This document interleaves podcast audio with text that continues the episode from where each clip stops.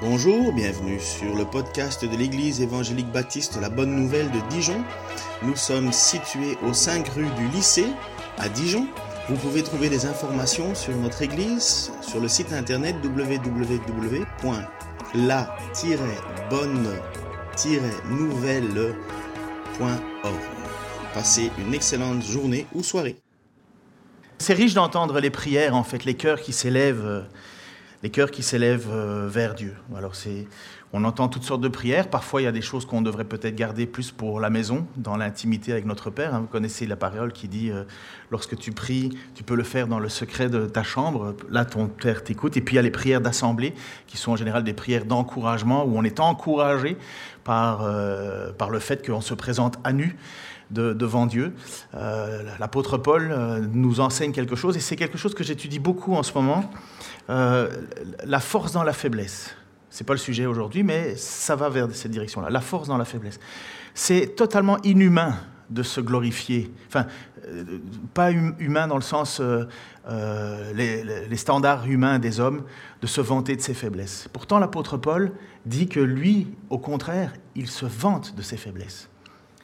Pour nous, on préférait se vanter de, de, grandes choses, de, de réussites, de, de force, de force de caractère, de, persévérance. Paul, bien sûr la persévérance il l'a, mais Paul va se glorifier plutôt de ses faiblesses, de ses difficultés qu'il va traverser, parce qu'il voit dans ces difficultés qu'il traverse finalement un moyen que Dieu soit glorifié et non pas lui. C'est toute la difficulté de la vie chrétienne. Seigneur, rends-moi fort, ou Seigneur, rends-moi fidèle. Rends-moi fort, c'est bien, c'est une bonne chose, mais la réalité de la vie chrétienne, c'est que Dieu est glorifié lorsqu'on traverse plutôt des moments difficiles et qu'on persévère et qu'on ne tient pas. Mais pourquoi est-ce qu'on est capable de persévérer? Pourquoi est-ce qu'on est capable de, considérer ces moments comme étant des moments de joie, même puisque l'apôtre Pierre et même Jacques va dire considérer comme des sujets de joie les différentes difficultés que vous traversez En quoi est-ce que c'est une joie de souffrir? C'est, pas possible humainement de regarder ça, mais pour notre Seigneur, ça l'est. Mais il faut tenir en tête deux choses quand on, va dans cette direction. Il faut savoir que nous ne sommes pas sauvés parce que nous avons choisi Dieu, et il faut savoir ce que Dieu nous promet. Et ce matin, c'était mon désir, c'est de nous rappeler euh, le glorieux héritage que nous avons, que nous avons déjà, le glorieux héritage, en Christ. Et c'est important parce qu'on en était arrivé à la euh, conclusion avec euh, le petit bureau, hein, qui certainement donnera naissance à des anciens, mais au moins on a déjà nos diacres, mais on s'était mis ensemble et on s'est demandé qu'est-ce que l'Église a besoin en ce moment, quel est votre ressenti? Et unanimement, on parlait d'encouragement. On a besoin d'être encouragé. Alors, euh, je le comprends, moi qui étudie pour le moment, vous savez que je fais je, souvent je fonctionne par série. Là, je faisais la série sur les Apocalypses. Et la série pour Apocalypse, les sept lettres aux églises d'Apocalypse, c'est plutôt des coups dans les dents les trois quarts du temps à part l'église de Philadelphie qui va être louée, euh, du début jusqu'à la fin, toutes les églises se font reprocher par Christ euh, quelque chose. Il loue certaines choses. Et l'église de Sardes, que j'aurais dû prêcher aujourd'hui, il n'y a rien de bon. Donc je me suis dit, on va attendre la prochaine prédication. Aujourd'hui, on va, sentir, on va, on va écouter l'encouragement. Qui a déjà lu Éphésiens? N'ayez pas peur, levez la main. Que 2022 soit la mode, l'année où vous n'ayez pas peur de manifester votre, euh, votre merci. Hein. En fait, le but, c'est pas de vous vérifier, c'est de, de, de, faire vivre ce qui est, à mon avis, une lutte pour les bourguignons, de faire vivre le sentiment de communauté. Vous savez, quand je demande de lever la main et compagnie, c'est pas pour vous mettre en avant ou vous rabaisser. L'idée, c'est véritablement de, que l'on vive et que l'on ait une transparence quelque part en disant voilà où j'en suis. Voilà où j'en suis. Si je dis, ah, je sais très bien que tout le monde a lu Éphésiens, je ne comprends pas pourquoi la main est difficile à se lever.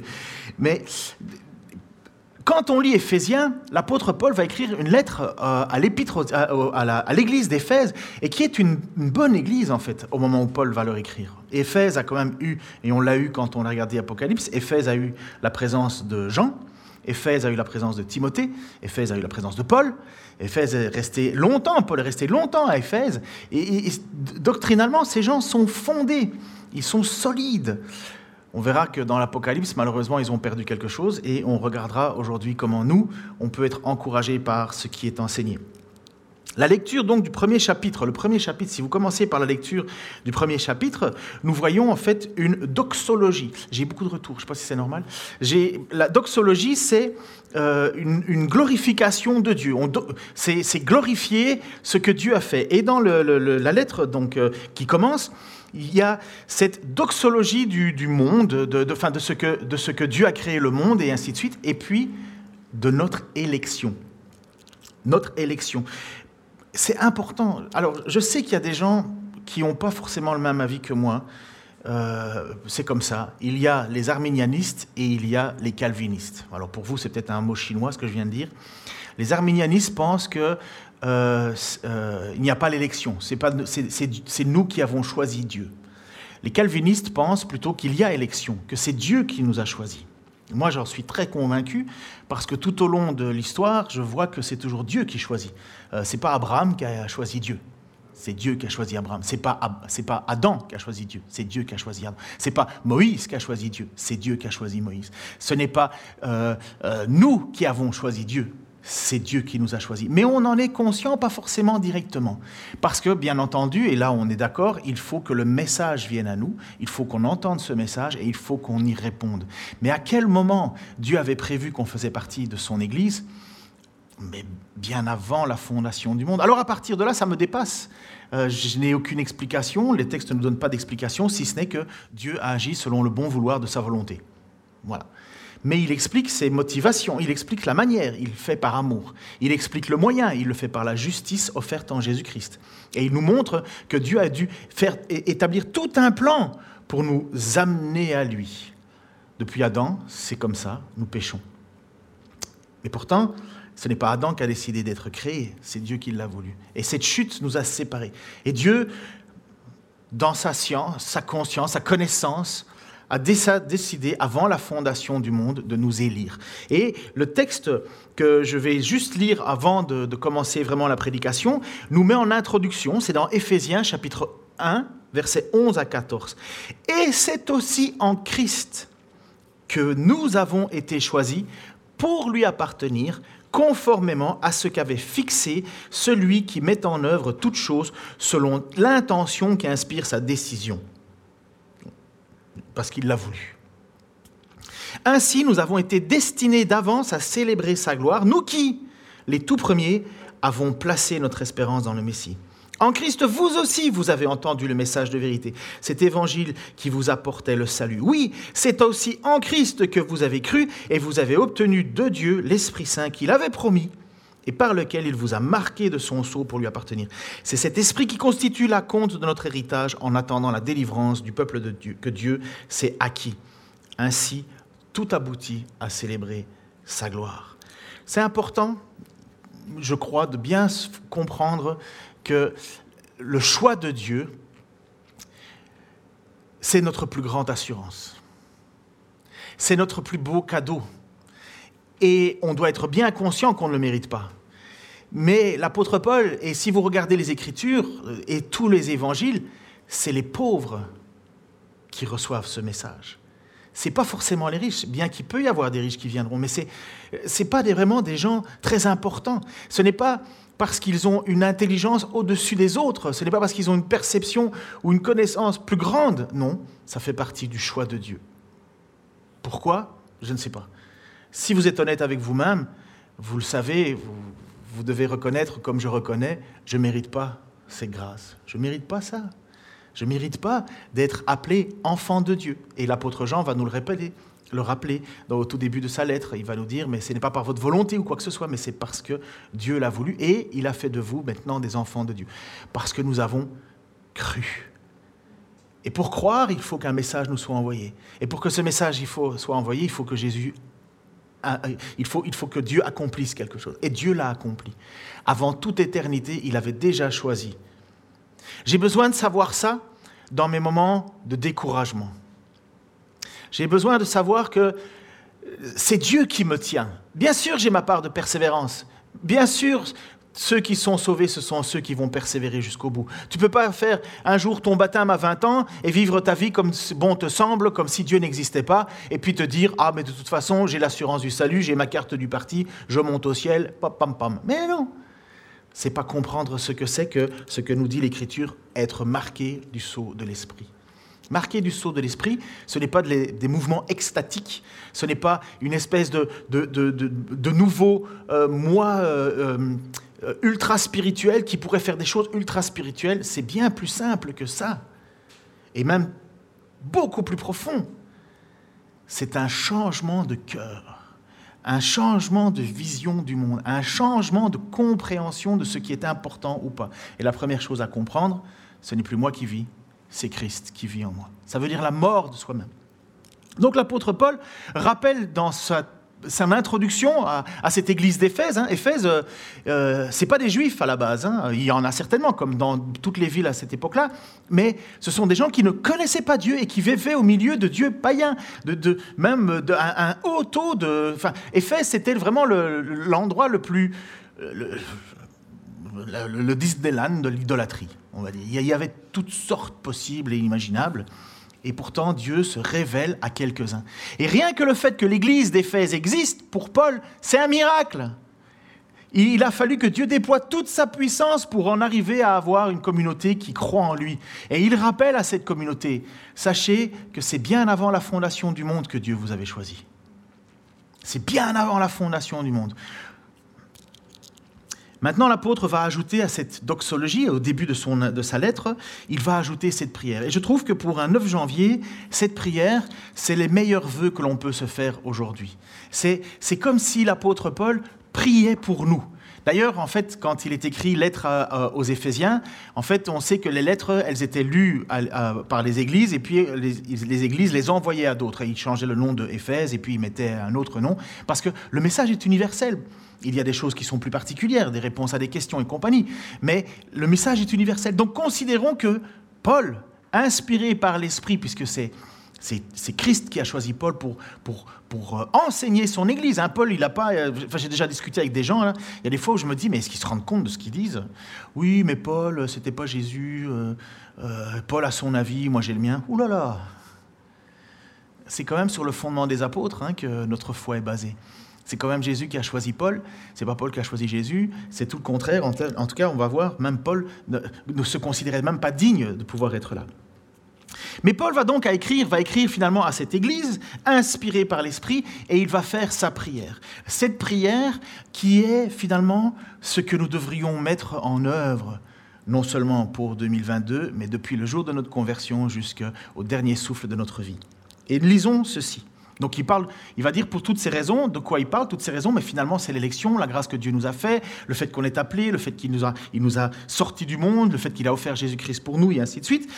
Pour toutes ces raisons, moi aussi, après avoir entendu parler de votre foi au Seigneur Jésus et de votre amour pour tous ceux qui appartiennent à Dieu, je ne cesse de dire ma reconnaissance à Dieu à votre sujet quand je fais mention de vous dans mes prières. Et qu'est-ce qu'il dit? Je demande que le Dieu de notre Seigneur Jésus-Christ, le Père qui possède la gloire, vous donne par son esprit sagesse et révélation, pour que vous le connaissiez, qu'il illumine ainsi votre intelligence afin que vous compreniez en quoi consiste l'espérance à laquelle vous avez été appelés. Quelle est la glorieuse richesse de l'héritage que Dieu vous a fait partager avec tous ceux qui lui appartiennent? Et quelle est l'extraordinaire grandeur de la puissance qu'il met en œuvre en votre faveur? À nous qui plaçons notre confiance en lui. Cette puissance, en effet, il l'a déployée dans toute sa force en la faisant agir en Christ lorsqu'il l'a ressuscité d'entre les morts et l'a fait siéger à la droite, à sa droite, dans le monde céleste. Là, le Christ est placé au-dessus de toute autorité, de toute puissance, de toute domination et de toute souveraineté, au-dessus de tout nom qui puisse être cité, non seulement dans le monde présent, mais aussi dans le monde à venir. Dieu a tout placé sous ses pieds. Et Christ, qui domine toutes choses, il l'a donné pour chef à l'Église, qui est son corps lui en qui habite la plénitude du Dieu qui remplit tout en tous. Reprenons le premier verset. Pour toutes ces raisons, moi aussi, après avoir entendu parler de votre foi au Seigneur Jésus et de votre amour pour tous ceux qui appartiennent à Dieu, je ne cesse de dire ma reconnaissance à Dieu, à votre sujet, quand je fais mention de vous dans mes prières. Premièrement, nous voyons que Paul ici s'adresse à des croyants, pour être plus précis, des élus. Car Paul, comme je l'ai dit, comme nous, sait que c'est Dieu qui nous a choisis. Et Paul se réjouit de cette réalité. et comment est-ce qu'il peut dire qu'il est convaincu qu'il a bien affaire à une église d'élus? Eh bien, il le dit. J'entends, après avoir entendu parler de votre foi et de votre amour pour ceux qui appartiennent à Dieu. Une foi sans amour n'existe pas. Une amour, un amour sans foi, c'est très bien, mais ça ne sauve pas.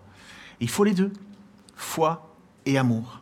La foi, c'est véritablement la réception de l'Esprit en nous, hein, parce que c'est par la foi que vous êtes sauvés, par le moyen du Saint-Esprit, ça ne dépend pas de vous, et ainsi de suite.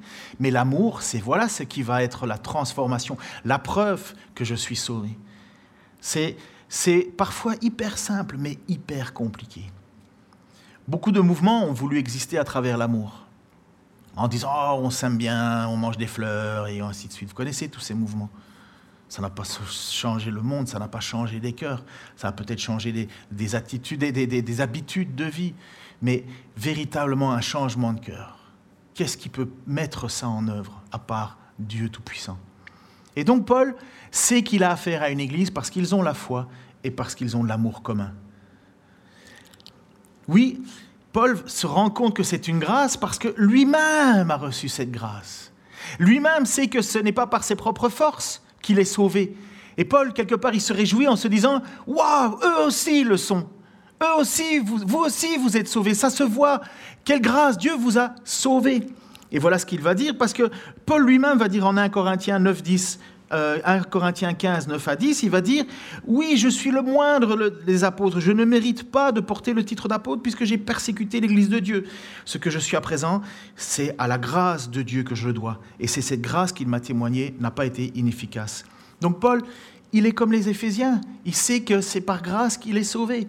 Il sait que Dieu a manifesté son amour envers lui aussi il, est au, bénéfice de cela. Et il se réjouit qu'une communauté à Éphèse, alors que c'est l'Église qui commence à naître, cette Église à Éphèse, eux aussi ont reçu cette grâce. Et Paul va leur rappeler que cette grâce, elle n'a pas commencé euh, le jour de leur conversion. Cette grâce, elle a commencé avant la fondation du monde. Pourquoi? Parce que Dieu a décidé de se choisir un peuple. Dieu a décidé un peuple. Il a décidé de te sauver parce qu'il veut que tu célèbres la grandeur de sa grâce. Et que ça aille jusqu'au jour où il y aura nouveau ciel, nouveau terre, et nous ferons partie de ce nouveau ciel, nouvelle terre, juste par grâce. Comme Paul dit, moi je, suis le moindre des apôtres, j'ai persécuté l'Église, et pourtant j'ai été choisi. Il y a d'autres endroits où Paul va dire justement qu'il ne fait aucun cas de sa vie, de tout ce qu'il a fait autrefois, ça ne vaut rien, justement parce qu'il sait que c'est par grâce qu'il est sauvé. Paul donc se rend compte que les Éphésiens ont reçu cette foi, et il va prier. Je demande que le Dieu de notre Seigneur Jésus-Christ, le Père qui possède la gloire, vous donne par son esprit sagesse et révélation, pour que vous le connaissiez, qu'il illumine ainsi votre intelligence afin que vous compreniez en quoi consiste l'espérance à laquelle euh, vous avez été appelés. Quelle est la glorieuse richesse de l'héritage que Dieu vous fait partager à tous ceux qui lui appartiennent et quelle est l'extraordinaire grandeur de la puissance qu'il met en œuvre euh, en faveur à nous qui plaçons notre confiance en lui. C'est sa prière. C'est sa prière. Écoutez, une prière de Paul, ça vaut quelque chose quand même. Nos prières aussi. Mais pourquoi je dis les prières de Paul, ça vaut quelque chose? Comment Paul est au courant de tout ça? Comment Paul est au courant de toutes ces révélations de Comment Paul a eu toute cette connaissance? Le texte, quand vous lisez l'épître de Paul aux Galates, il explique qu'il a été enseigné par Christ lui-même au ciel. Il a vu des choses extraordinaires. En fait, Paul a vu presque déjà le plan se dérouler devant lui.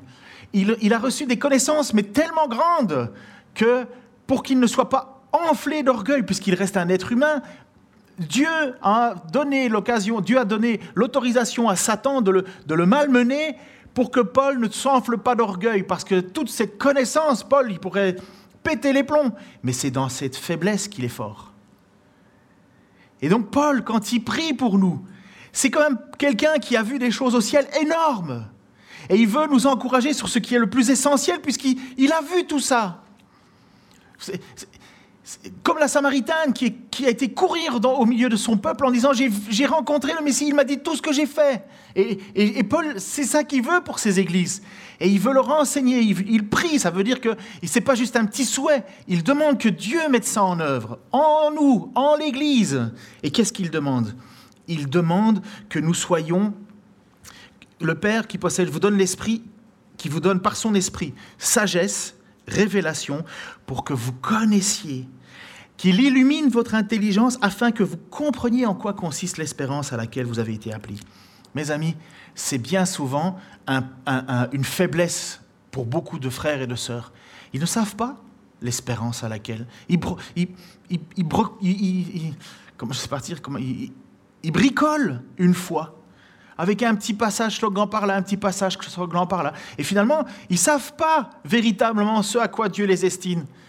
Combien disent Ah, vivement quand je serai au ciel Oui, mais le ciel, c'est une étape. On oublie que c'est la résurrection qui est le cadeau. Le ciel, c'est juste une étape. C'est la résurrection qui est le cadeau. Parce que quand il y aura résurrection, il n'y aura plus de mal sur la terre. Moi, si je meurs, après, le mal, il va continuer sur la terre. Mais Dieu n'a pas prévu ça. Dieu a prévu que je puisse être ressuscité. Et regardons encore ce qu'il dit. Donc il dit que nous ayons sagesse, révélation, connaissance, intelligence. Mes amis, c'est triste. Depuis que je suis chrétien, peut-être que vous aussi vous l'avez entendu, mais combien de fois j'ai pas entendu le dénigrement de l'intelligence? Oh, ça c'est des théologiens. Moi, ce que je veux, c'est une véritable relation avec Jésus. c'est comme, comme quelqu'un qui veut être enseignant, mais il ne sait pas de quoi il va parler, mais il va parler longtemps. Et blablabla, blablabla, blablabla, puis il part en étant tout content, et puis tout le monde est là en disant, mais il a dit quoi exactement? Parce qu'il parle à tort et à travers. Et c'est triste. C'est triste de voir ça, malheureusement, des gens qui n'ont pas vraiment connaissance de c'est quoi l'héritage qu'il aurait, euh, euh, donné. Et puis on y va alors comment? Ben, On y va à l'émotion, au ressenti. On y va avec quelque chose qu'on a pris un peu à gauche, à droite. Mais on n'est pas fondé. Et la prière de Paul, au contraire, c'est ils savent qu'ils sont sauvés, puisqu'il le dit, vous êtes sauvés. Mais je vais quand même vous expliquer c'est quoi la richesse de votre héritage. C'est quoi le fondement. Et il prie pour que les gens allument tilt, comprennent, ouvrent leurs yeux. La sagesse, c'est Sophia. Philosophia, vous avez déjà entendu, philosophie. Sophia, c'est la sagesse, donc philosophie, c'est l'amour de la sagesse. Et la sagesse, donc Paul prie pour que nous ayons une sagesse, c'est la largeur et la plénitude de l'intelligence. C'est un mot utilisé pour la connaissance, pour le savoir, de manière très diverse. Mais donc Dieu, Paul demande que l'on on connaisse. Ça veut dire que ça rentre dans la tête. Il prie aussi pour des révélations. Révélation, c'est le mot apocalypto, apocalypsis. Donc, ce que nous avons, connaissons le mot apocalypse, on le sait, mais apocalypse, ça veut dire révélation.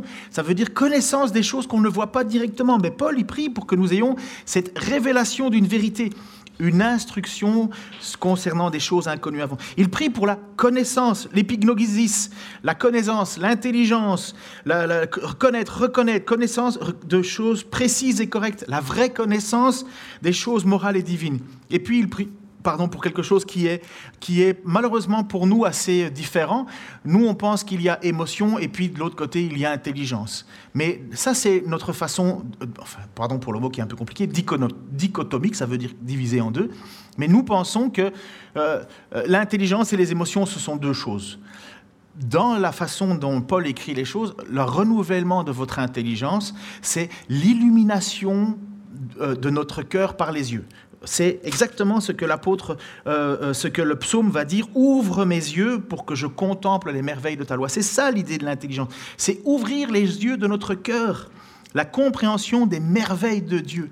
Peut-être que vous avez vécu ça, mais le jour où vous avez Dieu qui est venu en vous par sa présence, par le Saint-Esprit, est-ce que toutes choses ne sont pas devenues nouvelles dans votre esprit? Est-ce que vous n'avez pas vu le monde différemment? Ce que vous considériez chouette autrefois, vous le considérez plus comme chouette.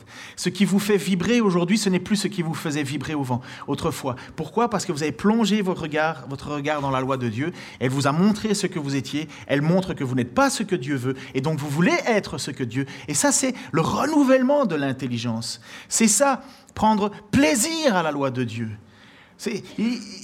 Parce que l'on plonge son regard dans la parole, on grandit. Parce que cette parole, elle est puissante. Elle est la parole de Dieu. Elle est force de Dieu. Cette sagesse, cette révélation, cette connaissance, cette intelligence, cette compréhension de notre espérance, cette compréhension de notre héritage, c'est le plus solide fondement de ta foi. Et Paul demande que le Saint-Esprit nous pousse dans cette direction. Vous remarquez que dans la prière de Paul, il prie pas comme nous à nos réunions de prière. Pardon, mais je vais vous faire un petit aparté. Parfois, je me dis, mais les réunions de prière, à part la guérison même du voisin ou de la cousine, de la grand-mère, de ci et ça, j'ai l'impression que les gens ne savent plus de quoi prier. C'est comme si il n'y avait que le temps présent qui comptait. Paul ne prie pas ça pour son Église. Il prie deux choses. Il prie pour qu'on se souvienne de ce qui a été fait et il prie pour qu'on se souvienne de ce que l'on va avoir. Il prie pour il prie en remerciant Dieu pour le passé, ce que Christ a accompli, et même ce que Dieu a accompli bien avant. Et il prie pour que nous puissions comprendre la richesse de l'héritage. Il ne parle pas de maladie dans sa prière. Je ne dis pas qu'on ne peut pas, mais il ne parle pas de maladie. Il ne parle pas de matériel. Il parle dans sa prière pour que l'on comprenne ce qui a été accompli et ce que cela implique. C'est un de mes, sujets favoris, mais je le redis encore, puisqu'on est en 2022, j'ai le droit. Hein. Beaucoup cherchent à ressentir la présence de Dieu. Je veux ressentir sa présence. Et moi aussi. Vous savez, vous connaissez un petit peu mon histoire. Hein. J'ai, pas eu facile pour euh, l'année 2021. J'aurais certainement pas facile pour l'année 2022. Mais si je dois me baser uniquement sur mon ressenti, mon Dieu, il est où Dieu? T'es où Seigneur? T'es où? Le ressenti, ça ne nous aide pas à tenir ferme. En fait, c'est une tyrannie de vouloir ressentir Dieu, même si au fond de moi, je prie Seigneur, mais je dois me, calmer. Je ne sais pas parce que je prie Seigneur, je veux te ressentir que pouf, un ange va arriver là. Non, ce que Dieu me dit, c'est plonge ton regard dans ma parole. Paul prie en disant, mais augmente ta sagesse, augmente ta connaissance, illumine ta vision de ce que Dieu a fait et de ce que Dieu a accompli déjà et ce qui va être prêt, ce qui est, ce qui est en vue devant, l'héritage qui vous est promis. Déjà, rien que ce souvenir que quand tu vas mal et que tu vis des situations difficiles, tu veux juste déjà te souvenir que ce n'est pas toi qui as choisi Dieu, mais c'est que Dieu t'a choisi. Et quand tu pêches, et que tu te sens super mal parce que tu as l'esprit en toi qui te dit ça ne va pas, tu ne peux pas faire ça, et que l'esprit te rend malheureux. Oh, ce que j'adore que l'esprit rende malheureux les pécheurs. C'est le meilleur moyen pour revenir à la repentance. Et quand tu pêches et que tu reviens à Dieu, tu, peux dire Seigneur, je te demande pardon, et tu peux avoir l'assurance de son salut parce que ton salut ne tient pas sur tes mérites et tes œuvres, mais sur son appel. Et un, un enfant appelé, c'est un enfant qui se repent. C'est un enfant qui sait qu'il doit demander pardon à Dieu. Et il sait que si nous confessons nos péchés, puisque c'est écrit, il est juste et fidèle pour nous pardonner. Et il sait que ce n'est pas sept fois qu'on peut être pardonné, mais jusqu'à sept fois, 77 fois. Ça veut, pas dire, ça veut dire qu'on peut, avoir la certitude que j'ai pas épuisé la compassion de Dieu. Parce que moi, honnêtement, je me dis, bon sang, j'ai atteint le niveau d'exagération. De, de, Dieu ne va, enfin, il va plus prendre mon dossier, il va plus me pardonner. Si, j'ai besoin de me rappeler. Parce que moi, humainement, je ne fais pas ça. Hein. Dieu le fait. Et j'ai besoin, j'ai besoin non pas de me baser sur mon ressenti, mais sur ses promesses, sur ce qu'il a dit. Et c'est ça qui fait toute la force de notre foi. C'est qu'elle n'est pas basée sur des rites, elle n'est pas basée sur des, des accomplissements, elle est basée sur la parole de Dieu. Puisque quand Jésus annonçait, il demandait, mais qu'est-ce qu'il faut être pour être sauvé? Il disait, croyez mes paroles, croyez en ce que je dis. Vous voyez bien qui je suis, croyez ce que je dis. Et la foi du chrétien, la foi, elle est, elle est, premièrement basée sur ce qui a été déclaré. Lorsque tu vis des moments de doute, réfugie-toi dans ce qui a été dit. Il y a des belles chansons aussi. On, on, a chanté un magnifique cantique, quel ami fidèle et tendre nous avons en Jésus-Christ. C'est des vérités qui, sont, qui peuvent être réclamées. Il est sévère en ses exigences, mais doux en son amour. On a besoin, et c'est vrai, Dieu est hyper exigeant. C'est Dieu, trois fois saint, mais j'ai besoin de me rappeler à son amour, j'ai besoin de me rappeler à sa grâce. J'ai besoin d'écouter les psaumes quand les choses vont pas bien. J'ai besoin d'entendre David crier à Dieu, parce que je me rends compte que je peux crier à Dieu. J'ai besoin de voir mon Seigneur et mon Dieu avoir de la compassion quand il parle à, Pierre en disant la chair est faible, l'esprit est bien disposé, mais la chair est faible. J'ai besoin de savoir que mon Christ est ressuscité, j'ai besoin de savoir quelle, était, quelle est la, la glorieuse espérance vers laquelle on va. J'ai besoin de savoir que tout est entre les mains de Dieu, que quand il m'arrive quelque chose dans la vie, ce n'est pas ouf, mince, Dieu avait oublié celle-là. Seigneur, s'il te plaît, oublie pas que moi je suis là. Mais je dois me rappeler que Dieu est celui qui gère le monde tout le temps. Ce qui m'arrive, il le sait. Je n'ai pas besoin de lui rappeler, il sait ce que je traverse. Et s'il sait ce que je traverse et que je le traverse, c'est qu'il a voulu, il l'a permis. J'ai besoin de me rappeler ça. Les difficultés que je traverse, ce n'est pas une erreur de parcours. Parce que ces difficultés que tu traverses, que je traverse, elles m'accrochent à Christ. Vous avez déjà imaginé une vie sans problème? Combien de temps vous passeriez dans la prière, à votre avis? Moi, je peux vous assurer que quand vous êtes dans les moments les plus difficiles de votre vie, il n'y a pas un instant où vous ne voulez pas arrêter de prier. Considérez les sujets, les, afflictions comme des sujets de joie. Pourquoi? Parce que ça nous accroche à notre Dieu. Parce que ça nous pousse dans sa présence. C'est triste de vouloir être que des vainqueurs, même si nous le sommes. Mais nous ne sommes pas des vainqueurs parce que nous avons vaincu les choses de ce monde, nous les subissons. Vous savez, mes impôts qui m'attendent à être payés, je peux louer Dieu pendant tout ce que je veux, tant que je ne les paye pas, mes impôts ne disparaissent pas. Hein. Si je ne travaille pas, je ne mangerai pas. Hein. Nous devons nous accrocher. Et puis nous devons nous rappeler ce qui s'est passé à la croix. Et c'est vrai que c'est très banal aujourd'hui pour nous dans notre société chrétienne, ce qui s'est passé à la croix, malheureusement. Mais écoutons ce que Paul nous rappelle au sujet de la croix il nous dit, cette puissance, en effet, donc la puissance que Dieu met en œuvre pour nous, cette puissance, en effet, il l'a déployée dans toute sa force, toute sa force, en la faisant agir dans le Christ, à quel moment? Lorsqu'il l'a ressuscité d'entre les morts. Et l'a fait siéger à sa droite dans le monde céleste. Là, le Christ est placé au-dessus de toute autorité, de toute puissance, de toute domination, de toute souveraineté, au-dessus de tout nom qui puisse être cité, non seulement dans le monde présent, mais aussi dans le monde céleste. Mes amis, la résurrection, c'est les choses qui font que nous sommes sauvés. Vous savez, ça, croire en la résurrection. C'est pas logique hein, de croire en la résurrection. Pour les Grecs, c'est une folie, et pour les Juifs, c'est un scandale. Pourquoi est-ce que Dieu t'aime? Pourquoi est-ce que tu peux croire que... Donne-moi la preuve que Dieu t'aime. Eh bien, Dieu est venu sur terre, il a marché parmi nous en son Fils Jésus-Christ, et il est mort. Il est mort, ton Dieu? Mais t'es fou, quoi Et c'est parce qu'il est mort que toi, tu peux être, euh, avoir l'assurance Oui. Eh bien ça, c'était le discours des Grecs.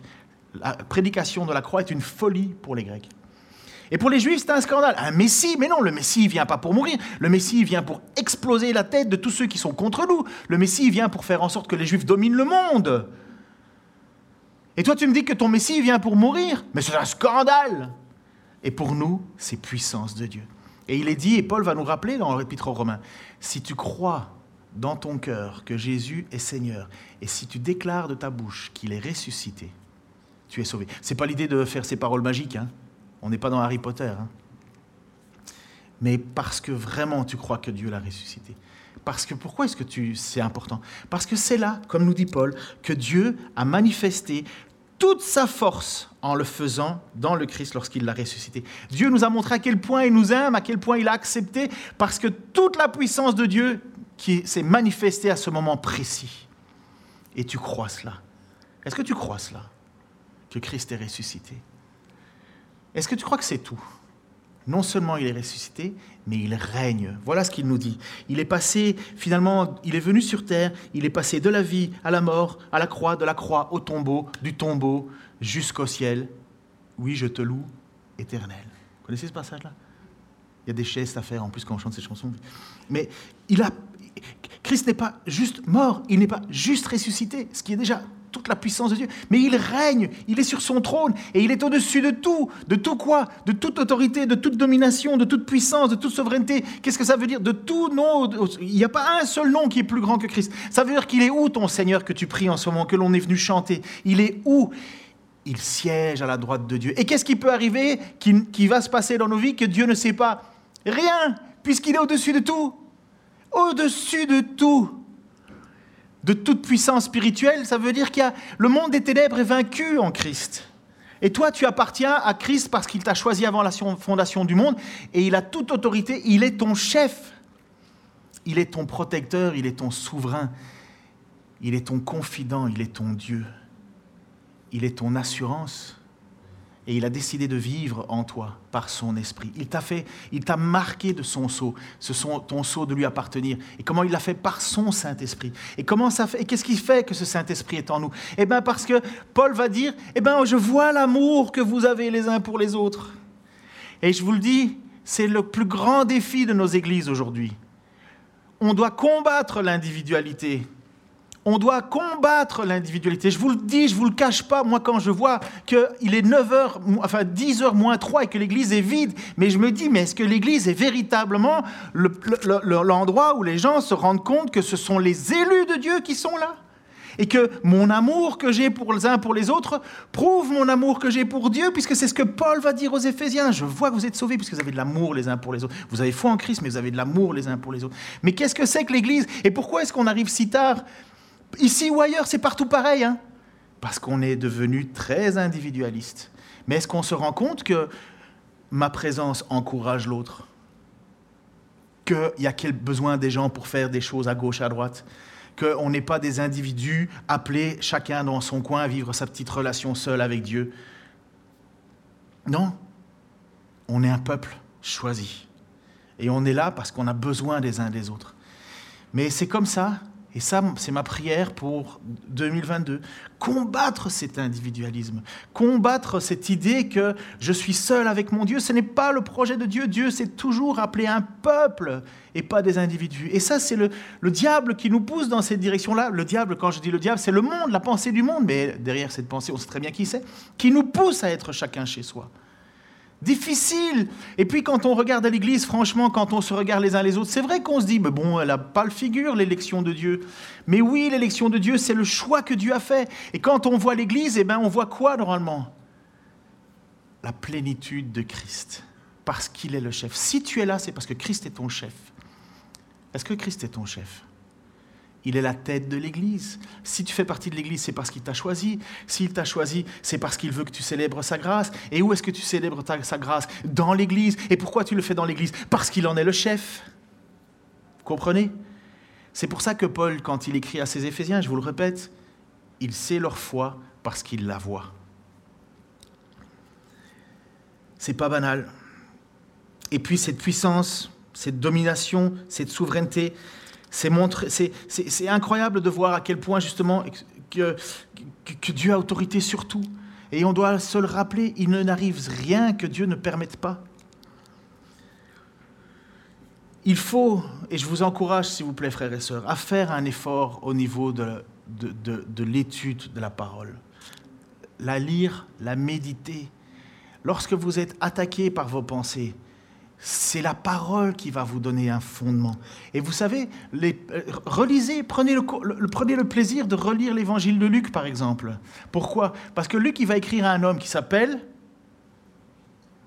Bon, merci, cher Théophile. Il va écrire à un homme qui s'appelle Théophile et qui est déjà croyant. Il est déjà croyant.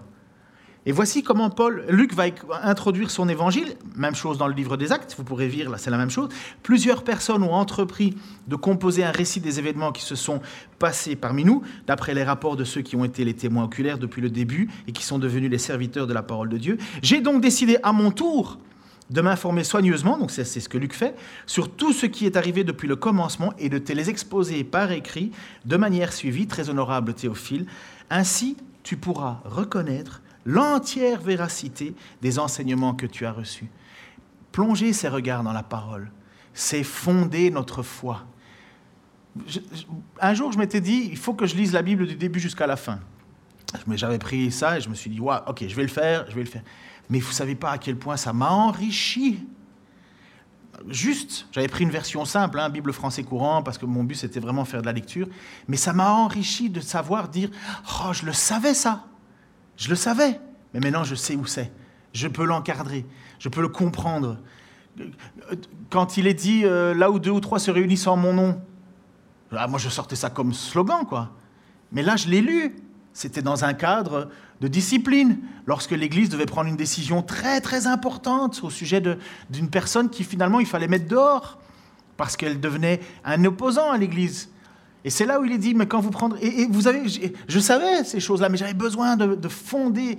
Lorsque j'ai lu les psaumes, mais qu'est-ce que j'étais heureux de voir que le roi David lui-même luttait avec le découragement.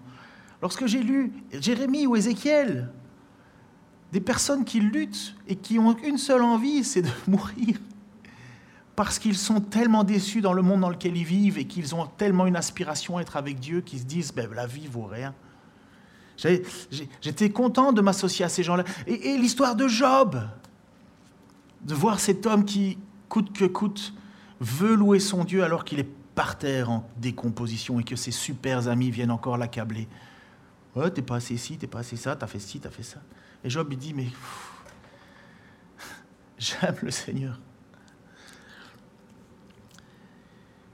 Notre foi, elle a besoin d'être ancrée non pas sur des miracles, des signes, mais sur des certitudes. Et je vais vous lire deux textes que vous connaissez par cœur, certainement, je me dépêche.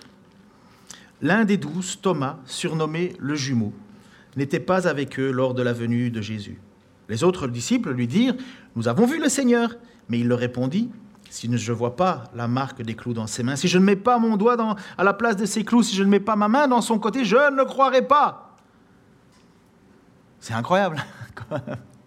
Et en même temps, on va se dire, mais c'est très rationnel. C'est très rationnel, quelque part. On va dire, mais oui, il est, sage. D'ailleurs, dans la pensée populaire, aujourd'hui, on dit, oh, moi je suis comme Thomas, euh, comme si c'était une bonne chose.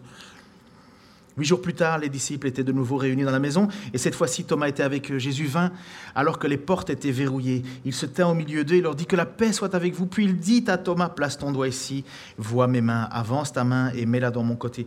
Ne sois donc pas incrédule, mais crois. Et Thomas lui répondit, Mon Seigneur et mon Dieu. Et alors voici ce que répondit Jésus, Parce que tu m'as vu, tu crois, lui dit Jésus. Heureux ceux qui croient sans avoir vu. Jésus a accompli encore sous les yeux de ses disciples encore beaucoup d'autres signes miraculeux qui n'ont pas été rapportés dans ce livre, mais, tout ce, mais ce qui s'y trouve a été écrit pour que vous croyiez que, euh, que Jésus est le Christ, pardon, le Fils de Dieu, et qu'en croyant, vous possédiez la vie en son nom. Jésus qui dit à Thomas, tu crois parce que tu as vu. Heureux ceux qui croient sans avoir vu, c'est nous. On est bien plus heureux que Thomas qui lui a dit, mais moi je veux voir, je veux voir. En fait, je me demande si Thomas ne devait pas être un petit peu gêné de sa situation. Parce que tomber à par terre, euh, tomber à genoux en disant mon Seigneur et mon Dieu, c'est quand même un signe d'humilité. Hein. Et Jésus nous dit, mais la foi c'est ne pas voir, c'est d'avoir confiance, c'est d'avoir confiance. Et c'est là notre lot, c'est là pourquoi on a besoin de fonder notre, notre foi sur la parole. Parce que cette confiance, elle ne peut être que fondée sur la parole. Parce que toute écriture est inspirée de Dieu, elle vient de Dieu. Et, et, on est sauvé parce que ce que l'on entend et ce que l'on entend vient de la parole de Dieu. Donc je vous encourage cette année à replonger vos regards. C'est une banalité absolue ce que je vous dis là. C'est ce qu'on entend presque tout le temps mais c'est vrai. Mais c'est vrai. Et je termine vraiment, là, cette fois-ci, pour vous dire que ce qui va manifester notre relation les uns les autres et l'authenticité de notre amour pour Dieu et, de notre salut, c'est ce que Jean va dire. Si on a besoin de se rassurer, d'être sauvé, eh bien comment on le fait? À l'amour qu'on a les uns pour les autres. Et je le sais que c'est pas facile. Je, je le sais parce que je ne suis pas toujours aimable. Il y a une phrase que Jeannette, notre sœur, dit souvent Oh Seigneur, je ne suis pas à mon avantage. Je trouve ça bien quand elle dit ça. Et je, le sais moi-même, je peux être irritant, irritable, je, je peux être mauvais, mais mais Dieu nous rappelle que nous avons besoin de aimer, s'aimer dans l'Église, se rendre des services, être présent, être généreux, que celui qui a deux chemises en autre d'une, que celui porter les fardeaux les uns des autres. C'est pas juste euh, oui, oui, je sais que tu as des difficultés, je vais prier pour toi, puis euh, vas-y, euh, dégage. Mais c'est ça, hein, Jacques. Si quelqu'un, si ton frère ou ta sœur vient te voir et que tu lui dis, elle te dit je manque ceci, je manque cela, et que tu lui dis oh, je vais, chauffe-toi bien, salut. À quoi cela sert-il? Cette fois peut-elle sauver? Et je vous rappelle un passage que tous les jeunes mariés adorent. Et comme on en a eu pas mal, hein, euh, je suis sûr qu'ils l'ont, ils l'ont, ça a été peut-être dans leur choix de dire Oh, qu'est-ce qu'on va mettre sur nos faire-part 1 Corinthiens 13. Mais c'est véritable. Je vous rappelle ce que Paul a dit. Hein. J'ai entendu parler de votre amour pour les frères et les sœurs. Et il nous rappelle dans Corinthiens Aspirez aux dons les meilleurs. Pour cela, je vais vous indiquer l'approche par excellence. En effet, supposons que je parle les langues des hommes, et même celles des anges. Si je n'ai pas d'amour, je suis rien de plus qu'une trompette claironnante ou une cymbale bruyante. Supposons que j'ai le don de prophétie, que je comprenne tous les secrets que je possède, euh, euh, que je comprenne et, que pardon, que je comprenne tous les secrets et que je possède toute la connaissance. Supposons même que j'ai dans toute sa plénitude la foi pour transporter les montagnes. Si j'ai pas l'amour, je suis rien. Si même je sacrifiais tous mes biens jusqu'à ma vie pour aider les autres, au point de vouloir m'en vanter, si je n'ai pas l'amour, cela ne me sert de rien. L'amour est patient, il est plein de bonté. L'amour, il n'est pas envieux, il ne cherche pas à se faire valoir, il ne s'enfle pas d'orgueil, il ne fait rien d'inconvenant, il ne cherche pas son propre intérêt, il ne s'aigrit pas contre les autres, il ne trame pas le mal, l'injustice l'attriste, la vérité le réjouit. En toute occasion, il pardonne, il fait confiance, il espère, il persévère. L'amour n'aura pas de fin. Les prophéties cesseront, les langues inconnues prendront fin, et la connaissance particulière cessera. Notre connaissance est partielle, et partielles sont nos prophéties, mais le jour où la perfection paraîtra, ce qui est partiel cessera. Lorsque j'étais enfant, je parlais comme un enfant, je pensais, je raisonnais comme un enfant. Une fois devenu homme, je me suis défait de ce qui est euh, propre à l'enfant. Aujourd'hui, certes, nous ne voyons que d'une manière indirecte, comme dans un miroir. Alors, nous verrons directement. Dans le temps présent, je connais, euh, euh, dans, le temps présent, je connais d'une manière partielle, mais alors je connaîtrai comme Dieu me connaît. Ça, c'est vraiment un espoir hein, qui, qui s'en va, mais en somme, trois choses demeurent la foi, l'espérance et l'amour. Mais la plus importante, la plus grande d'entre elles, c'est l'amour. C'est ma prière pour vous, c'est ma prière pour moi, c'est la prière de Paul pour l'Église d'Éphèse, c'est la prière de Paul pour cette, Église encore et toutes les églises sur la terre, que nous grandissions en connaissance pour être bien fondés sur bien comprendre quel est notre héritage, quelle est notre place, euh, comment nous sommes sauvés, quest qui a, comment Dieu a déployé toute sa force, et que ça se traduise dans un amour que nous avons les uns pour les autres. Un amour sacrificiel un véritable amour. Est-ce que vous n'avez pas envie d'être aimé sans, sans, sans, sans, euh, sans condition? Comme, comme, Dieu vous aime, hein, ben, nous devrions manifester cela les uns les autres. Et je prêche à moi-même en premier, hein, parce que c'est difficile et j'ai besoin que Dieu me transforme par son esprit pour y arriver. Mais j'espère que tout ce que l'on fait aujourd'hui dans notre avec notre Église, ce n'est pas juste un changement de, de lieu, mais je, je prie que non seulement il y ait un changement de lieu, mais encore un changement de cœur. Que l'Église vers laquelle on s'en va, ce grand projet, ne soit pas juste un beau, le dernier beau nouveau bâtiment qui a été construit, enfin aménagé, mais que ça soit véritablement une communauté de cœur. Et que Paul puisse dire, j'ai entendu parler de votre foi et de l'amour que vous manifestez les uns pour les autres. Seigneur, c'est ma prière de tout cœur. C'est ma prière d'abord, premièrement, Seigneur, pour moi. J'ai besoin d'être rappelé constamment aux réalités de ce que tu as fait et de ce que tu promets. Seigneur, j'ai vécu, tu le sais, on était ensemble, tu es toujours là de toute façon, tu, marches tout le temps avec nous. Des moments vraiment où ce n'est que ta parole qui était mon seul encouragement. Parce que j'ai confiance que ces paroles, elles viennent de toi, Dieu trois fois saint. Que tu dis pas une chose pour changer d'avis après. Je te prie pour mes frères, pour mes sœurs, pour ceux qui ont des moments difficiles, des doutes, des craintes, pour ceux qui sont déçus d'eux-mêmes, pour ceux qui se sentent faibles, pour ceux qui se sentent abattus, pour ceux qui, en ont marre même de qui ils sont, Seigneur. Que tu peux nous transformer, que tu peux nous transformer profondément.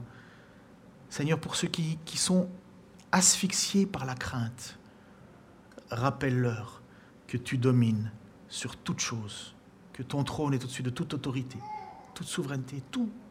Rien ne t'échappe, Seigneur. Toute notre vie est entre tes mains. Seigneur, et je veux, comme Paul, me réjouir plutôt de mes faiblesses, parce qu'elles me gardent attaché à toi. Parce qu'au final, les épreuves que je traverse, eh ben, tu en es glorifié. Père, que 2022 soit pour nous, Seigneur, une année où véritablement nous, nous coupons la tête à l'individualisme dans nos vies que nous puissions être les uns pour les autres, Seigneur, des preuves vivantes de ton amour. Au nom de Jésus-Christ. Amen.